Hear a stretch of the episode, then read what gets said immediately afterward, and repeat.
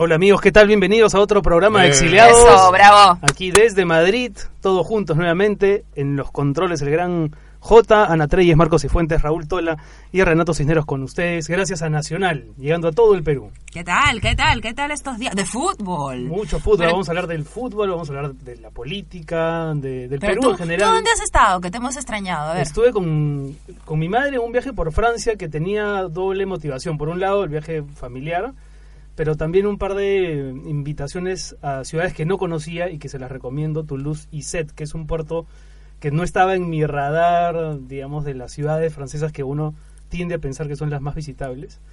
Y, y bueno, ya les contaré después más adelante algunos detallitos de esa, de esa, ¿Dónde de- viste de el esa mini gira. El partido lo vi en Toulouse. Me habían hablado de un lugar que se llama El Dorado, al que acudí entusiasta pensando que iba a encontrar una comunidad de peruanos. Fuiste a buscar el dorado. Fui a buscar El Dorado, y- pero, pero encontré un- una discoteca latinoamericana donde nadie estaba interesado en el fútbol. Más bien estaban interesados en otro tipo de... de- O sea que no viste el fútbol y te pusiste a bailar el carrapicho. y al día siguiente viste la repetición del partido. No, no, no, me fui corriendo al hotel y lo vi solo ahí en la habitación, eh, lidiando con la señal de internet que a veces se El streaming, ¿no? se Ah, pero colgaba aquí- en En los, la- en momentos, la- en los pocos momentos en que Perú atacaba, ahí parecía que No, pero un- aquí Raúl y Marcos han participado de una fiesta espectacular. A ver, Aquí cuenten, Madrid. cuenten. En la Fontana de Oro, que La es un antro miserable.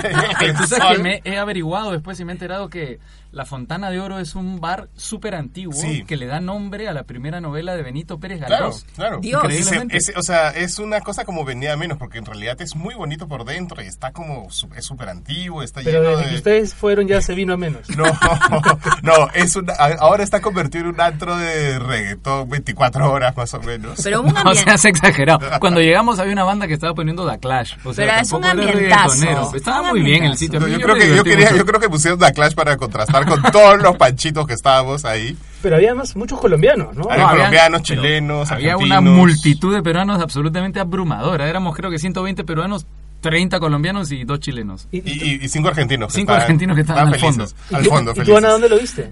Yo no lo vi. ¿Qué Me- Ah, ¿qué? ya. No, eh, Ah, La verdad, la Ah, verdad, como una como un puño. Ya, yo me fui. Frío. me fui a dormir. No, pero hay que, hay que aclarar, hay que aclarar que aquí era la una y media de la mañana también. Ahí está, Sí, gracias, sí, es Marco. verdad. De hecho, esa es una de las razones por las que en Toulouse no había ningún local abierto. Todo cierra a las 2. Y Sí, aquí también todo cierra a las 2, salvo algunos lugares que tienen licencia hasta las 4. Nosotros habíamos coordinado un sitio que se llama el 3 Segundos, en honor a Marcos y Fuentes, y este, pero tuvimos que irnos porque no Qué pasaron... generoso, qué generoso. Tremendo, Marco. Porque no pasaron el partido en cable. Entonces eh, estaba en la puerta el dueño que nos dijo, no vamos a pasarlo, creo que era rumano. Y entonces empezamos una larga caravana por todo el centro de Madrid hasta que encontramos un lugar que, que transmitía el partido. Y lo vimos en streaming en este sitio, en la Fontana de ¿Cómo- Oro. ¿Cómo dijo el portero, por favor? Me ha gustado tu tono rumano. portero- Pa' tu libro, pa' tu libro. Oye, pero escúchame, háblenme del partido, porque yo escuchaba ahí que los tres últimos... Yo me desperté y era, bien, qué alegría, no sé qué, el repechaje. Y aquí mis amigos eh, me decían, mis amigos españoles me decían, pero ¿están contentos por el repechaje? Y yo decía, no, no, es que ustedes no entienden. Esa es una de las cosas frustrantes de ver a la selección peruana aquí en, en España, porque en España las eliminatorias se ven como algo absolutamente... Es casi como ir al banco a sacar plata. es un es un trámite. trámite. ¿no? es un Exacto. trámite. A pe- A pesar de que España, digamos, la historia mundialista de España, eh, o el apogeo mundialista español, data de más o menos hace poco, ¿no? Pero ya están acostumbrados Pero al están éxito. acostumbrados, eso sí. Claro, entonces me decían, pero están contentos por el repechaje. Yo les decía, ustedes no entienden, porque lo que significa para nosotros ir a repechaje después de... Y luego otra cosa, también vi que renegaban, ¿no? Los tres minutos. ¿Qué ha pasado con los tres minutos? Los por favor, ¿ustedes cómo han visto los tres minutos? Marco, Marco, tres minutos y fue. Explica lo de los tres Lo minutos. sabía. Tres segundos a tres Yo no, minutos. yo no sé Ah, con bueno. quién han hablado ustedes. Ya han ampliado el plazo a tres minutos. Tres segundos. tres minutos. Estoy haciendo ejercicio. A ver, ahí está este mito, porque no se ha confirmado y Falcao lo ha negado, que Falcao le empezó a decir a todos los jugadores de Perú, oye, mira, no ya estamos ya. O sea, ahorita nos matamos, si seguimos así nos podemos matar, uno de los va a morir. Aunque, se- aunque según un meme, Falcao lo que le dice a, a Guerrero es, oye, si ganan, indultan a Fujimori. Entonces ahí ya, Perú no, se echa para atrás. se echaron para atrás, ¿no? Pero ¿qué, qué, qué es lo que se especula, Marco? Nada, que, que a un acuerdo, acuerdo. claro. Está ¿no? clarísimo que El hubo un pacto acuerdo, de ¿no? Lima, Que le El dicen. decidieron pacto de Lima le han puesto. que como los dos equipos, digamos, terminaban más o menos bien parados, o sea, Colombia clasificada directamente y Perú iba al repechaje después de la goleada de Brasil a Chile, decidieron dejar de, de- de jugar el partido y esos tres minutos la bola empezó a circular. Ahora, a todos nos hubiese Como, gustado, por como supuesto. en ese episodio de Supercampeones que hacen la jaula de pájaro. Hay un episodio de, de Los Simpsons también, También. memorable donde este, Claro, este juego lateralizado. Ken Brockman ¿no? Relata un partido. A todos nos hubiera gustado, claro, ver a Perú hasta el último minuto, sacándose la mugre, tratando de disparar por lo menos una segunda vez al arco. Pero lo cierto es que estas cosas ocurren en el Pero fútbol. evidentemente el que no ha jugado fútbol se queja nada más. Ah, Porque Eso puede ser en eso pasa de- en una pichanga los sábados, amarra la pelota para ganar el partido, ya está. ocurren y por otro lado, tanto ocurren que el propio Chile ha desestimado la supuesta queja que iban a interponer ante la FIFA porque tienen dos antecedentes clarísimos. En Sudáfrica 2010, a ver si me ayudan con la fecha, Sí, 2010. en el Mundial, también un Chile-España terminan ellos acordando el marcador porque les, con- les convenía pasar a la siguiente fase con, tal, con el puntaje que tenían. Y en el eliminatorio del 2010, Colombia y Chile, empatando 3 a 3 en Colombia, también se mantienen los últimos O sea, minutos a- jugando además fue- al mismo estilo Además que fue Perú justo Colombia. Chile el que... Pero Así- para hacer este tipo de- para evitar este tipo de cosas es que los partidos se juegan en simultáneo. Pero claro, el de Perú comenzó cinco minutos tarde, ¿no? Pero lo importante es decir que no va a haber ningún reclamo, que esa es una especulación que no tiene tendría mayor por qué haber, imagínate. Y que es verdad lo que decía Raúl, quien ha jugado fútbol sabe que además hay un momento psicológico que no puedes dominar. O sea, la gente ahí por intuición empieza a, Claro. a cuidar el resultado. No, No, ya, pero es algo tan esto- planeado, ya, pero o sea, esto no sí es fue algo pl- tan coordinado. Ya, pero esto no fue planeado ni coordinado. ¿ah? Esto fue... Yo siento que fue instintivo. O sea, no, o sea, Falcao les empezó a hablar No, con de- todos, de- obvio, de- o sea, y todos empezaron Bueno, a pasar la voz. podrían y, y fue, y fue rochoso, o sea, sí fue rochoso. pero Solano también le dijo Pero legítimo. a, a Guerrero. El- sí. no, sí, legítimo, pero fue, fue como muy evidente. Además, le exigimos, le exigimos. eh, Además son los un- tres últimos minutos de, de- o sea, ya está, Pero ya estás perdóname, agotado, hace, hace ya, un año claro. esta selección estaba penúltima en las eliminatorias. Claro. No, y, a- y- y hace cuatro meses no había este entusiasmo y lo que lo que hicieran los jugadores en la cancha. Ana, Ana las- Treyes, Ana las- Treyes diri- discrepa totalmente. No, no discrepo, Es que no. está con una cara de estos. No, no, lo que digo es que me encanta lo que conversan, pero quería decir que, como yo no vi el partido, pero disfruté la previa, que creo que a mí que no me gusta el fútbol, he sentido por primera vez en, desde el 82 que realmente es muy paja estar unidos todos en torno a la selección. Yo a mi hijo le puse la camiseta, que el otro día Bueno, hablábamos de las camisetas. Eso para mí ha sido de lo más Eso es lo emocionante. mejor, ¿no? Mira, desde O aquí ver cómo llegan esas fotos y videos de Lima del niño yendo al colegio con la camiseta de Perú, las oficinas atestadas de Todo gente, empleados y jefes eh, Es brutal la cantidad unidos de por el gente. tema de la a mí, selección. yo que soy lo menos patriotero que hay, me emocionó mucho cuando empezaron a cantar el himno nacional ahí en la Fontana de Oro. Y de pronto era una barbaridad, era una barra brava de peruanos cantando en Madrid el himno Claro. y se nacional. te salió lo, lo poco patriotero que, que dices. O sea, se me salió una lagrimilla. Se ¿no? emocionó, ahí, pues, claro. ¿por qué no se va a emocionar? No lo batas en algo tan Ahora, importante. Raúl, ¿no? eso, de, eso de venir a la cabina con la camiseta de Nueva Zelanda ya me parece ya un, un exceso de antipatrioterismo. Oye, ese es el otro tema. Guarda que te voy a hacer un jaca ahorita. Nueva Zelanda. A ¿Dónde- ver, ¿dónde A ver, está? de ¿Qué geografía. es? Clase de geografía. Eso. En Oceanía, al sur del mundo. No es Nueva Zelandia. Son dos islas. Dos islas, la isla norte, la isla sur. Arriba ver. está Oakland y abajo Wellington. Eso, A ¿qué ver, más? Alumnito Jaimito. Jaimito, ¿qué, qué qué capital- aportas? Capital de Nueva Zelanda. Wellington. Muy bien. Gracias Google, gracias Google. Tiene muchos haters. Eso es bien. ¿Hateres? eh, Haters. haters también. Haters, todos. haters tiene tola. Eh, los geysers preciosos tienen nombres propios, tienen una naturaleza maravillosa. La verdad que es un país muy bonito, ¿eh? Pero está a, creo que, como 24 horas de diferencia. me De parece, Madrid, de- de, de- Madrid tiene 13 horas, 13 hermano. horas. ¿Cómo van a ser los hinchas peruanos? Por una cosa es ir a la bombonera y efectivamente y casi, no sé si llenarla, pero había un No, número de hinchas importante. No pueden ir. Dice que la visa no la dan en Lima, sino que hay que tramitarla en, esta- en Y Estados tarda un Unidos. mes. Y O tarda sea, un ya está tarde. O sea, ya fue. Ya fue. Qué pena. O sea, la comunidad peruana es la única que... Bueno, o sea, ¿cuántos la- son? La única comunidad peruana que se va a trasladar de ahí es la de Australia, que es la Claro. más fuerte que, que está ahí. ¿Cuántos, ¿Cuántos peruanos hay ahí? En- yo he leído que en Nueva Zelanda hay Zelanda. 183 Zelanda. o Zelanda hay 183. pero- Se le anda trabando la lengua acá maneras. 180. Bueno, le hemos pedido a algunos de esos 183. 183 Ajá. En que Nueva nos manden sus unos audios contándonos sus experiencias. Ya- han llegado dos. busca exiliado en, en- Hemos buscado en la exiliados. Hemos buscado, Ay, ¿tú has amigos. buscado, Ana? Es que eso hay que contar. A Primero, eh, encontrar peruanos en Nueva Zelanda es bien difícil. De Madrid son 13 horas de diferencia. Yo O creo- sea, es mañana ya. Ya. Y yo quiero contar que y decir aquí en la señal de Nacional que es un gusto ver cómo los peruanos quieren colaborar o colaboran aquí, Renato, no te caigas, por favor, con los Se me rompió la exiliados. silla. ya. Me han llamado, me han preguntado por el programa, a raíz de la invitación para participar. Pero bueno, la pregunta es, ¿qué tan importante, tan popular es el fútbol en Nueva Zelanda y cómo es vivir en este país tan lejano? Hola, soy Sandra y hace más de 10 años que vivo acá en Nueva Zelanda. El fútbol en este país no es un deporte muy importante, pero está ganando popularidad con los niños y niñas en las escuelas primarias. Pero acá la pasión es el rugby. La gente muere y vive por el rugby, es lo más importante de sus vidas. Otro deporte que también eh, son muy aficionados es el cricket y para las mujeres el netball, que es una especie de básquetbol, pero con otras reglas. Tienes una buena vida porque tienes una gran tranquilidad y si te gusta la naturaleza, pues obviamente acá la puedes gozar grandemente. Lo que tal vez es un poco fastidioso es que estamos alejándonos de un montón de países del mundo y por lo tanto si no quiere viajar, el costo de los billetes de avión es bastante alto.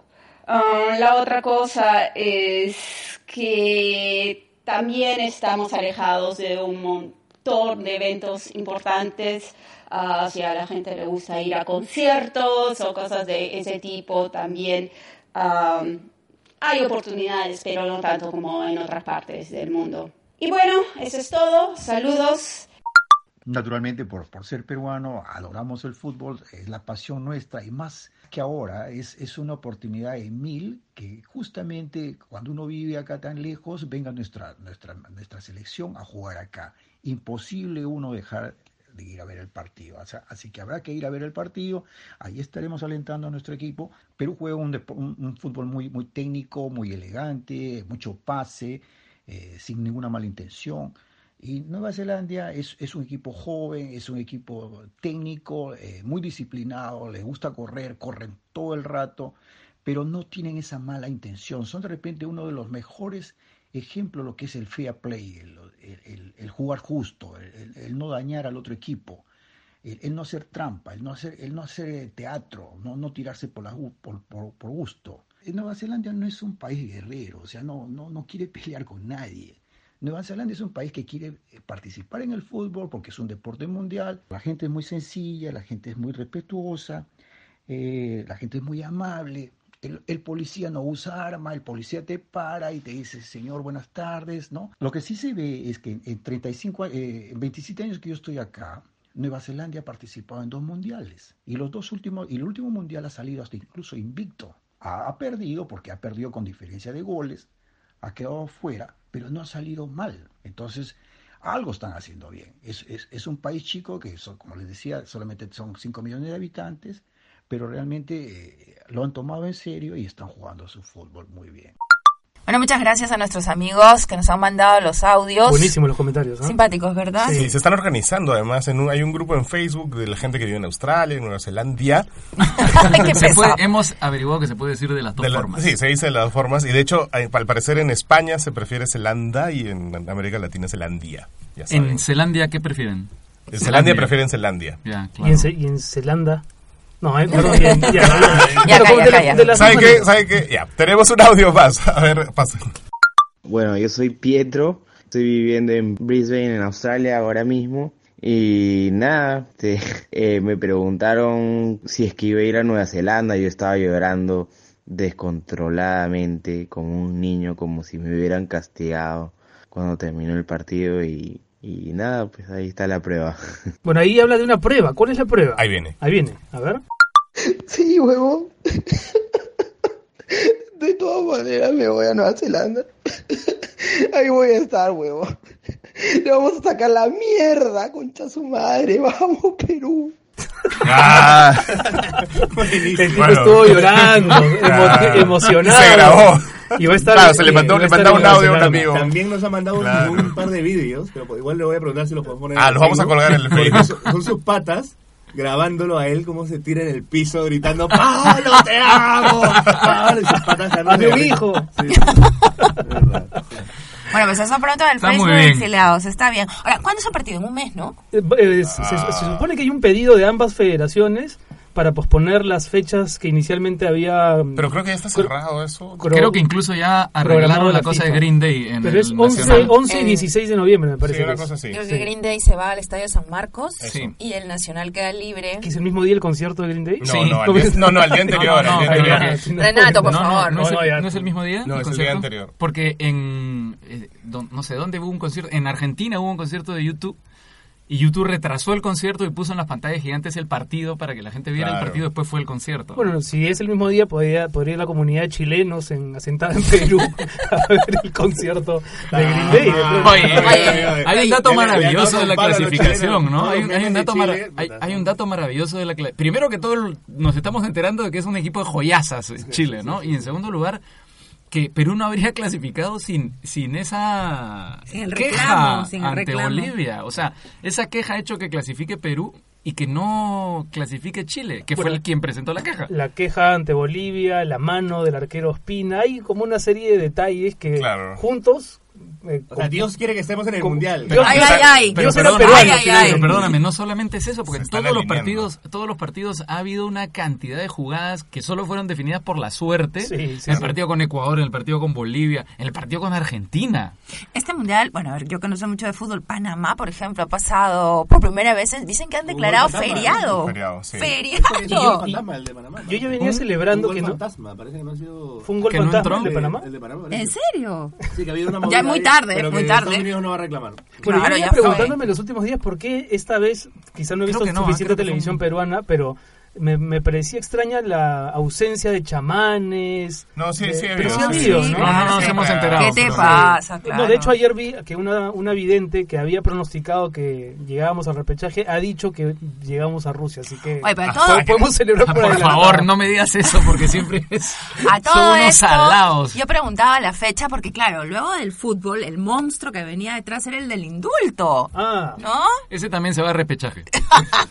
El indulto se da repechaje. Con el viejito este que lo pusieron en la comisión. más raro Y se enteró que lo habían sacado por la prensa. que no sabe por qué lo pusieron y no, por la no prensa se solamente enteró el que lo presidente de la Comisión de Gracias, sino los miembros, los anteriores miembros de la comisión, se enteraron de su salida por el noticiero. Y luego el Ministerio de Justicia manda una nota de prensa diciendo que no hay pedido de indulto. ¿Escucharon la declaración O sea, de ¿de qué Es que no estamos puede haber hablando? indulto si no hay pedido. Claro. Claro, pero por eso, ¿de qué, o sea, ¿de qué estamos hablando? Víctor, No, pero- Víctor Arroyo, que es uno de los que era miembro de la Comisión de Gracias, eh, contaba en un noticiero que él de pronto escuchó al presidente Kuczynski decir que había un cambio en la Comisión de Gracias, a ninguno de ellos les, eh, les había informado, y él decía algo que me parece bien interesante subrayar, que si hay una comisión en el Perú hoy, hoy en día que debería tener o proceder con un mínimo de transparencia, es esta, porque es un tema tan delicado Claro. que Sí. cualquier movida así medio oscura como estas, Además ya invitan pero fue bien ¿no? fue Teniendo bien en cuenta chifero que, todo, claro, ¿no? teniendo en cuenta que además tenemos no solamente el tema de Fujimori, sino tenemos los narcoindultos encima, o el indulto a Crucillato, o sea, los indultos en el Perú son polémicos en general. Pero tú y leíste este es la el más entrevista, polémico. le- leíste la entrevista que le hicieron al, Al presidente, al viejito en el Claro. comercio. Pobre señor. Decía yo, es que si me ha llamado el presidente yo tengo que venir. Y No, Entonces yo, se no, agarró yo yo no conozco el, yo no conozco el tema. Claro, sí. pero, pero el viejito Si me han dicho, era un viejito que hacer. patriota porque se chapó su avión de Claro. Sullana a Lima a los 92 y se ministro- presentó a trabajar. Dijo, al ministro Mendoza lo conozco, pues es un señor aquí bien, pero bueno, si me han llamado, acá estoy. No, pero ¿y quién lo llamó? No me acuerdo.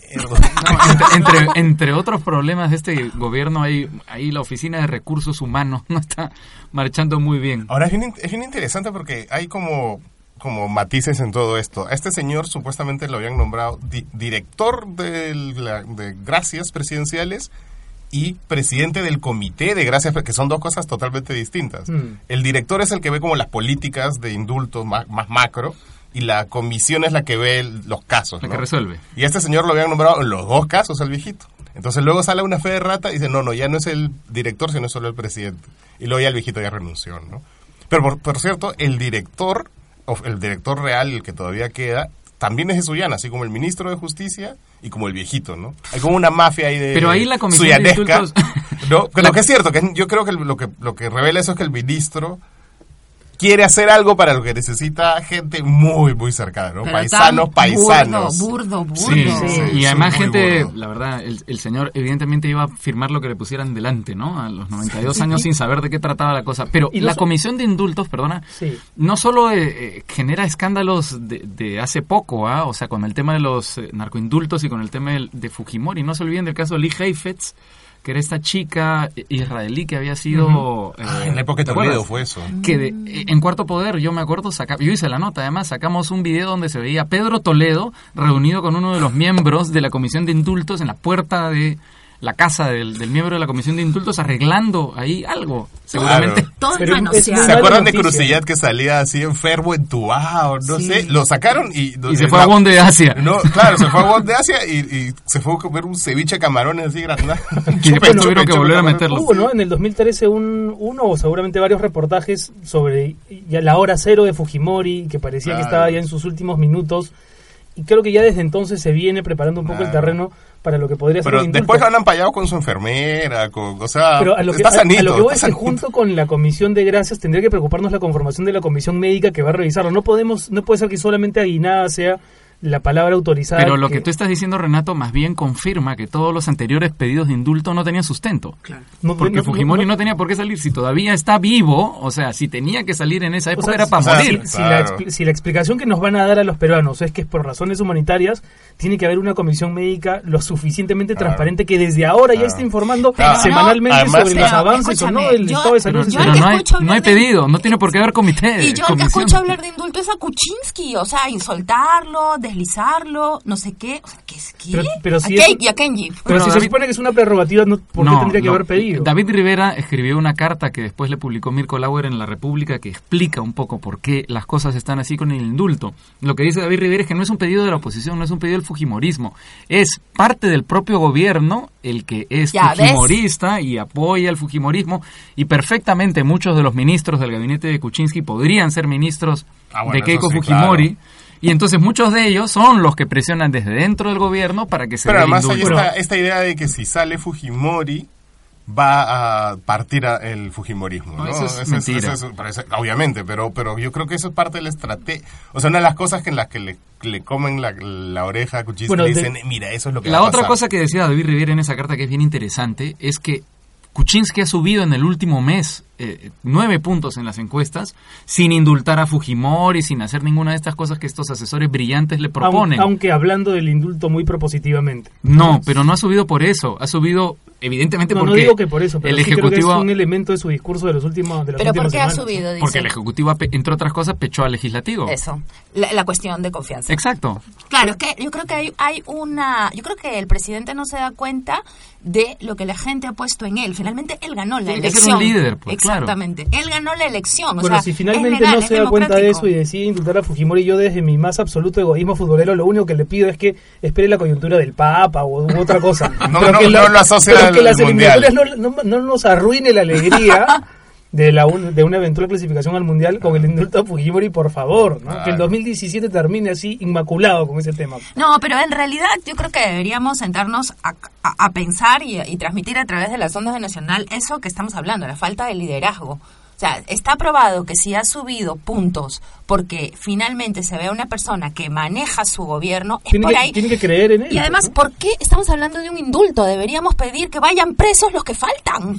Además, o sea, claro, claro. Sí. ¿Qué es esto? No, ahí creo que nos sentiríamos todos con justicia. Sí, presos claro. los que tienen que estar Sí. Además, Es presos. verdad, es Además- ¿se además- imaginan a Toledo y García viendo el partido Perú-Colombia, así, los más Claro, panchos, tirados no. en su sofá, rodeados de amigos, de wiki? No. Eso también es bastante No, insultante. si ¿no? Toledo subió una foto con la No, camiseta. ¿en serio? Sí, subió una foto con la camiseta. Con su esposa. Es impresionante. Toledo, Toledo es impresionante. Yo me ¿eh? enseñaría que se vaya a Nueva Zelanda a ver Sí, el... no con- Toledo está esperando. Toledo tranquilamente se anda Escúchame, este es el país de donde la viveza hace precedente. Está esperando la prescripción de sus delitos. Mm. Por eso no va. que igual que Alan. porque- exactamente, por eso digo. Bueno, en la Alan ha viveza- creado escuela, pues Ya. ha creado Claro, escuela, entonces todos los expresidentes que están en las mismas seguirán sus pasos. claro. Muy mal, muy Listo. mal. Bueno, ¿no- ¿nos vamos a Nueva Zelanda nosotros o nos vamos a hacer el esfuerzo? Solo nos vamos a una pausa, nada más. Vamos a una pausa, regresamos aquí en Exiliados a través de Nacional.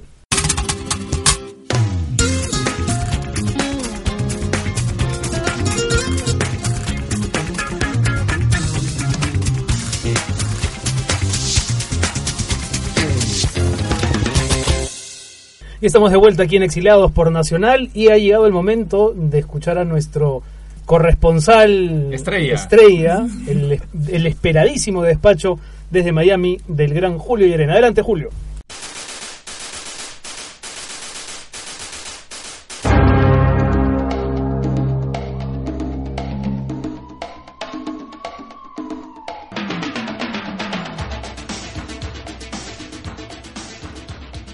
¿Qué tal amigos exiliados? Miren, algo muy interesante ha ocurrido con la fiebre futbolística de los últimos días. Todavía no podemos cantar victoria, es cierto, pero los peruanos estamos haciéndonos a la idea novedosa, a la idea extraña de que es posible ganar, de que nuestra historia de fracasos no definen lo que somos y pues que en algún momento, aunque esto tome décadas, las cosas tienen que cambiar. Eso para mí es importantísimo.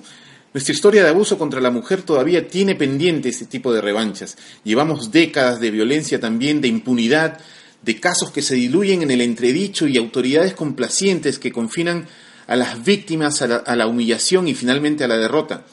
Esta semana hemos visto eso una vez más en los casos de Juan Mendoza y Martín Camino Forsyth, cuya responsabilidad pues a estas alturas no admitiría ninguna duda razonable. Y por coincidencia, esta semana también en Estados Unidos hemos lidiado con un caso de abuso contra mujeres también sumamente mediático el poderoso productor de cine Harvey Weinstein, creador de la, de la, exitosa productora de Weinstein Company, fue acusado por abuso sexual y acoso por más de una docena de actrices, entre ellas Angelina Jolie, Ashley Judd, Gwyneth Paltrow, Rosanna Arquette y Mira Sorbino, gente de, de bastante peso y cada día aparecen más. El patrón de abuso de poder es el mismo que hemos visto en el Perú, pero con una diferencia fundamental.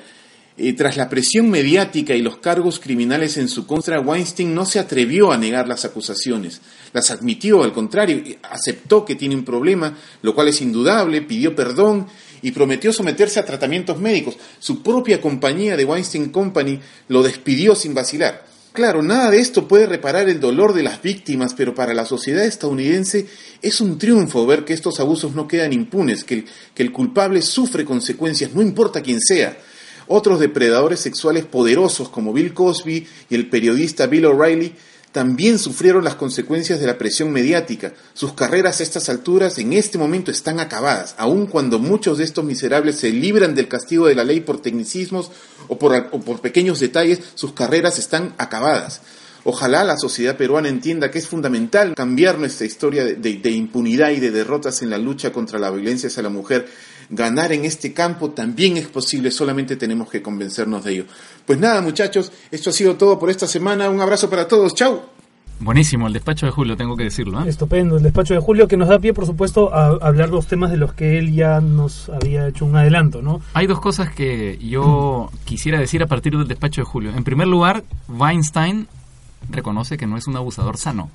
Ay, o sea, Dios. que es un tipo que tiene un problema. Categoría introducida por por- Maritza García, ¿no? Exactamente. In- increíblemente presidenta de la Comisión de la Mujer del Congreso del Perú. Y la otra cosa que quiero decir es que Weinstein no plantea unas excusas tan ridículas, tan vergonzosas, que empeoran el caso como eh, Juan Mendoza, ¿no? que ha dicho, entre otras cosas, que eh, lo está atacando el gobierno porque él es crítico del gobierno. Ah, Eh, Es- es- francamente, pues, O sea, ¿quién ya. conoce a Juan Mendoza? Claro. Eh, y, y entre otras cosas, ¿no? O sea, Bueno, y el- y el abogado Juan de- Mendoza era un volante de la U muy aguerrido y yo quiero salir en A ese defensa, sí- a ese sí lo en conocía. defensa ese A Juan ese sí lo conocía. conocíamos. Tierra Mendoza le decían, ¿no? Tierra Mendoza, que tenía un- Claro. un look medio afro, en fin, bueno, ya, pero... Bueno, y el abogado de el otro este, el otro agresor, ¿cómo se ¿te acuerdan el nombre? Ah, Forza- Forsyth. Camino Camino Forsyth. Camino Forsyth. Dijo, bueno, dijo, salió y dijo, ya, estas cosas sí ahora son delitos, pero antes solo eran una falta, o sea, como quejándose de que la legislación se haya endurecido contra Le dificulta la chamba. Claro. Y el abogado O sea, de Camino Forsyth que dijo, no, no, no, no, no la, no la arrastró, la jaloneó. Claro. Estamos en el Perú acostumbrándonos, eh, acostumbrándonos en los últimos No se años... cayó, se desplomó. Exacto, a estas Sí. interpretaciones El eufemismo, ¿no? antojadizas que no tienen En un obje- tema- otro objetivo que, que negar la realidad. En ¿no? un tema que es una peste en el Perú desde que el Perú es república, no lo olvidemos, o sea, esto está pasando porque está inoculado Totalmente. en nuestra vida republicana. Yo quería contar algo que ha pasado aquí en España en julio del 2017. Hasta esa fecha, 32 mujeres han sido asesinadas acá en España y 6, de, y seis mujeres menores de edad. Los partidos políticos aquí en España han firmado un pacto que es un consenso con 200 medidas para prevenir la violencia contra la mujer y le Mm. han metido mil millones de euros Mm. para poder aplicar estas medidas. Una de ellas es un cuestionario preventivo en la seguridad social. Acá la gente va a su consultorio público y ahí los médicos hacen por protocolo indistintamente preguntas y ahí detectan a las mujeres que han sido abusadas. En Valencia, donde fue el primer lugar donde esto se ha implementado en un año y medio, han encontrado 3.000 casos Wow. aquí en España. ¿Por qué cuento esto? Porque mucho ya se ha dicho de esto, pero quiero recalcar y decir que cuando hay eh, voluntad política Mm. se pueden hacer las cosas y en Perú no hay. Pero no solo no hay voluntad política, sino que hay políticos como Maritza García. O sea, con políticos como Maritza García, estas políticas que tú has descrito también, de ninguna manera se llevarán a cabo. Porque, entre otras cosas, los dichos de Maritza García no solo justifican a los agresores, culpan a las mujeres de la agresión. O sea, si no quieres que te agredan, quédate callada, pues. O sea, sométete, ¿no? No provoques, ¿no? No provoques, o sea, te cayó tu golpe, ya pues, ¿para qué provocaste? ¿No? O sea, de verdad, nosotros estamos, efectivamente, es una peste que, que además la teníamos durante muchos años escondida debajo de la alfombra, que, que estaba ahí todo el tiempo, eh, y que felizmente estamos comenzando a comprender que no es algo que pertenece a la intimidad, ni tiene que quedarse dentro de las casas. Eh, que pero es otra, y- otra de las de- defensas de esta gente, ¿no? Es vida privada y es como Sí. una estudiar privada, compadre. Cuñado, es un delito. Claro, claro, Y claro. que es tan difícil además a veces entender las complejidades de la denuncia, ¿no? Porque también otro argumento falaz, machista es, pero ¿por qué no lo denunció antes? Y a veces la denuncia es, La el, mujer es no- el resultado. No, pero la mujer, te voy a explicar, la mujer no denuncia porque está presa. Totalmente. Emocionalmente presa. ¿Sabes lo que es estar los- emocionalmente es preso? como los niños violados por cura. Claro, em, te quedas choqueado, paralizado, mudo, porque estos, estos hombres que le pegan y las matan, no es que de un día al otro, como ha dicho esta Mm. señora tan ignorante, Maritza, Maritza García, García. agresor sano. ¿Qué agresor sano en ocho cuartos que se informe? En- o sea, estos hombres hacen una cadena, Renato. O sea, un día te dicen que eres una puta, otro Mm. día te dicen que no vales nada, o- y así te van minando, minando, Mm. a tal punto que tú te lo crees y no puedes reaccionar. Y además de esa presión psicológica, en el caso de las de aquellas que logran empoderarse y voluntariamente deciden hacer la denuncia, se encuentran con un estado en el que la denuncia, primero que las avergüenza, segundo Sí. que no procede y No, tercero no que sé termina cómo está la Ah, en cosa, las ¿no? Pero- Pero, comisarías, a veces sí. en las comisarías lo que pasaba, eh, lo vas a escribir seguramente Exacto, tú, ¿no? Que el policía decía, ¿qué habrás hecho, pues, mamita, no? Claro. Ay. Bueno, miren, la congresista esta ha citado a un psicólogo que se llama Iván Molina. Ya, eso- Ese es su gurú. ya, Que eso- si- que si no Eso te- ya es la cagada. Ya, pues, ya es, es- esto ya es la cereza de la Yo no sé si leyeron la noticia, pero hace, hace unas pocas horas, unos Es- pocos días, es- yo creo que va a ser, es lo que va a decir Ana, Claro, sí. este señor ha sido retirado de aldeas infantiles Sí. porque ha sido denunciado Eso. por tocamientos a menores. Este señor además trabajaba en las aldeas El psicólogo era. Michael, pues, no, Claro. Entonces, y luego hacía venir a los niños a final de horario para hacerles limpiar. Mira, una atrocidad. No, no, no, terrible. Ahora, te voy a decir lo que es peor. Lo que dijo literalmente este hombre. Si te vas a ir, hijita, si quieres irte y te pica por otro lado, Ah. así ha dicho. ¿En serio? así, jamás digas que te vas con otro.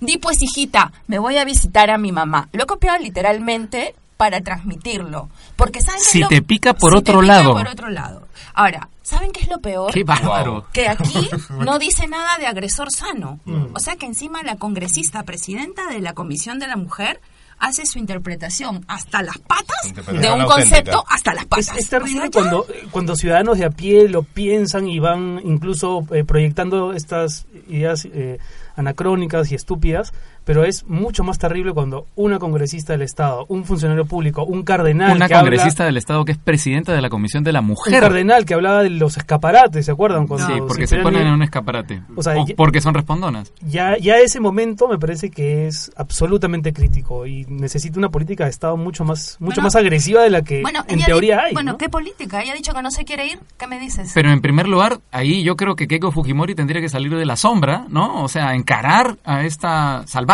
y, digamos, demostrar que es la líder de su bancada y que toma decisiones y que a veces se compra algún pleito, ¿no?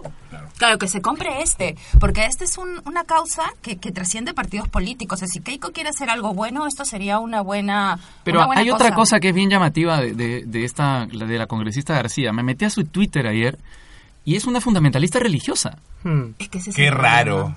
O sea, es que Bueno, este señor Juan Mendoza ¿no? también tenía unos tweets este, criticando al Ministerio de Educación por la ideología de género que no existe, que, que se inventan en la cabeza estos conservadores. Entonces, ahí también hay, no estoy diciendo que todos los agresores ten- sean conservadores, porque te- de hecho hay, hay muchos del lado liberal, izquierdoso, todo lo que quieras, pero hay un patrón, ¿no? Ojalá que para la próxima elección de congresistas no solamente se promueva la idea de elegirlos después de la segunda vuelta, sino además aplicarles esta encuesta o este tipo de entrevista o encuesta que en algún momento se hizo muy popular, que era someterlos a entrevistas muy puntuales sobre temas sociales, no sobre temas políticos, porque a la larga sabemos que ellos determinan muy poco en lo político, pero en temas sociales sí que es importante saber cómo Mira. piensan porque terminan ocupando Yo- yo- puestos yo tan so- claves como ese. Yo, Eso solamente quiero eso destacar... de los partidos, ¿no? Yo solo quiero Sí, destacar el pero como no lo hacen, Sí, claro. eh, tendríamos que hacerlo también nosotros, o, o lo- digamos, los colegas, la prensa en general. Yo quiero destacar solamente un caso para que vean que esto es- es- ha infectado a todos los niveles. A, a Juan Mendoza, este, este señor eh, Álvarez, del, tri- que fue tribun- presidente del Tribunal Constitucional Sí.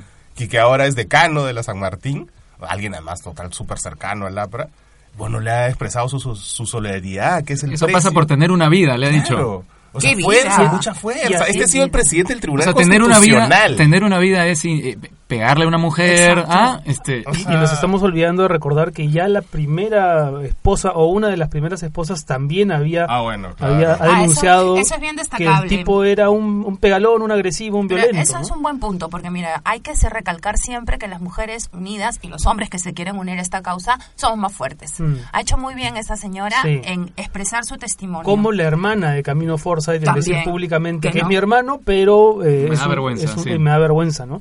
Y, y un- una cosa más que quería añadir en el caso de Mendoza, que todavía se da el lujo de decir, he renunciado a la Universidad del Pacífico a dictar clases desde donde enseño desde 1992. La Universidad del Pacífico debería haber salido antes a decir que se desprende de este tipo, ¿no? Como Es en que- Estados Unidos la empresa Esas son eh, las medias tintas de quienes no se Sí, compran a- el pleito. a- a- desafortunadamente a veces el debido proceso es una perfecta pantalla para no tomar decisiones O sea, drásticas. hay, ¿no? hay una cosa súper clara, esa, esa comparación, ¿no? Este, este señor Weinstein que de verdad ha producido... cual- ustedes nombran cualquier película Sí, es el papá de Tarantino. de Tarantino, de Michael Moore, de lo, de lo que quieras. A este señor, de, in- o sea, a los 24 horas después estaba fuera propia empresa. de su propia empresa que lleva su apellido. Claro. O sea, la Universidad del Pacífico, que es una universidad, una casa de estudios, no puede deshacerse de un no, sujeto... no puede o sea, esperar el tuit de este tipo No, no, jactándose es- ¿no? es- de es- ese es Y además otra cosa que no nos confundamos, ¿no? Yo no he leído nunca Mendoza. No a mí me han dicho que es un tío este iluminado, inteligente, no sé qué. Otros dicen ¿Ah, que sí? no, que es un sobón, lo que quieran. Pero lo que quiero que quede como mensaje claro, a eso iba, es que Da lo no mismo. importa, Da exactamente, lo mismo. me da igual. Sí, me totalmente. da igual, o sea, puede ser un intelectual o puede ser no tanto, o puede ser músico, puede ser periodista, puede ser chef, pintor, barrendero, lo que quieras. Eso no exime al monstruo machista que existe en el Perú en todos y también en las mujeres, eso hay que decirlo. Hay una frase muy bonita que nos has contado, muy bonita, digamos, muy representativa y muy potente que, que describe bien cómo eso, pero es una película mexicana, ¿no? ¿Cómo era? Sí, era una película mexicana donde sabemos que México es un país muy machista, que la mujer le decía al hombre, me voy a cortar el pelo, y él le decía, tú mi pelo no te lo cortas. Claro, ¿No? O sea, claro, esta sensación de que la mujer te pertenece y todo lo que es suyo también corre por... Y que no hay que tener cuenta. miedo de lo último, no hay que tener miedo de denunciar. Yo así quiero de, quiero felicitar a Lorena Álvarez. Y saben que también a la señora del... ¿Vieron el, el Camino Forsyth cómo lo grababan con el celular? claro. Y la chica abrió la puerta con el celular Yo creo que prendido. eso, eso hace cinco años no pasaba en el Perú. Claro. ¿no? Esa, esa- ese silencio cómplice, lamentable, hoy ya felizmente se ha empezado ¿Tú a, te imaginas a despejar. qué pasa en los barrios, Renato? En los barrios populares. Esto yo lo he visto. O sea, Mm. yo he visto cuando era chica en un barrio, un señor venía y le daba de alma a la esposa. Yo me acuerdo chiquita en la puerta con mis amiguitos, aterrada. La mujer gritaba y nadie movía un pelo.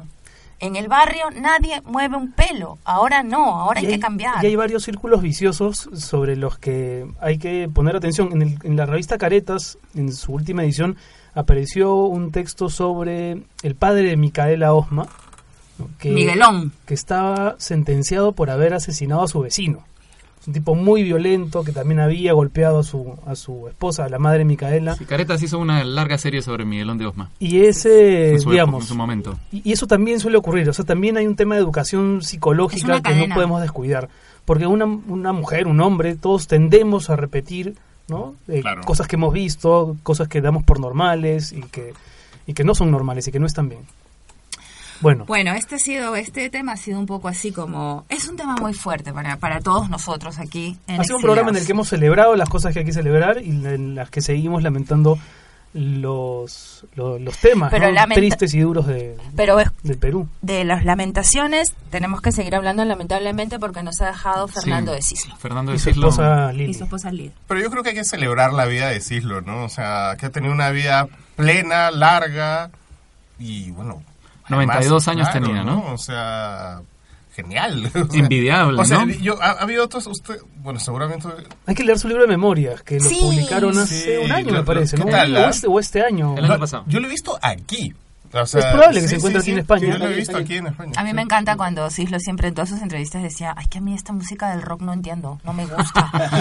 Señor, ¿le gusta? Le, le preguntaron, no sé, los Beatles, no, yo ya era muy mayor, no es que ha nacido pues en 1920, creo, ¿no? 25, sí. 25, era muy mayor cuando estaban de moda los Beatles, no, no, eso no me gusta. Mis hijos me mandan, cuando voy de viaje, que les traiga unas listas de discos que yo nunca sé identificar, que le tengo que preguntar al que al que vende. Y los Rolling Stones, eso tampoco, tampoco. No, además, además de magnífico, de, de magnífico pintor, un tipo muy sensible, muy accesible y siempre dispuesto a dar una interpretación sobre las cosas. Eh, hasta hace poco le preguntaron también por el indulto, por ejemplo, nunca tuvo remilgos en dar su opinión política, en ser un activista en ese sentido. Siempre del- desde el centro político, ¿no? Además, Sí. un, un ciudadano, digamos, eh, siempre en primera línea, Cislo. Eh, además, como dices tú, de sus dotes artísticos, era una persona que siempre opinaba, que estaba al tanto de la realidad. Un, un pintor que leía muchísimo, por ejemplo, ¿no? Que tenía Es una sobrino de biblioteca. Claro, Valdelomar. Claro, sobrino de Sobrino Valdelomar. directo, ¿eh? Y una biblioteca Una biblioteca gigante, brutal. envidiable. que tenía, entre otros tesoros, un pelo de Vallejo, ¿no? ¿En Un, un mechón del pelo Sí, de sí, Vallejo. mucho de pelo de Vallejo, Un lo tenía marcado. Sí, exacto. Y, y bueno, él siempre, además muy lúcido y poniendo eh, sus opiniones en eh, cuando lo necesitaba la sociedad, ¿no? Yo, yo lo entrevisté dos o tres veces y la verdad es que era uno de mis entrevistados favoritos porque además es un tipo muy sencillo, muy simpático, lleno de anécdotas, lleno de lucidez. No, además, claro, te podía hablar de Bretón. ¿no? Porque lo O sea, conoció, claro. Claro, o sea, de la época... de- Bueno, pero Octavio él había, Paz, ¿no? él había Octavio Paz fue su primer su- mejor amigo, claro. su mejor amigo. Y después Vargas Llosa fue su, después su Vargas otro Llosa. mejor Él había amigo. contado que cuando era niño eh, le gustaba mucho leer efectivamente, entonces pensó, dijo, voy a ser escritor.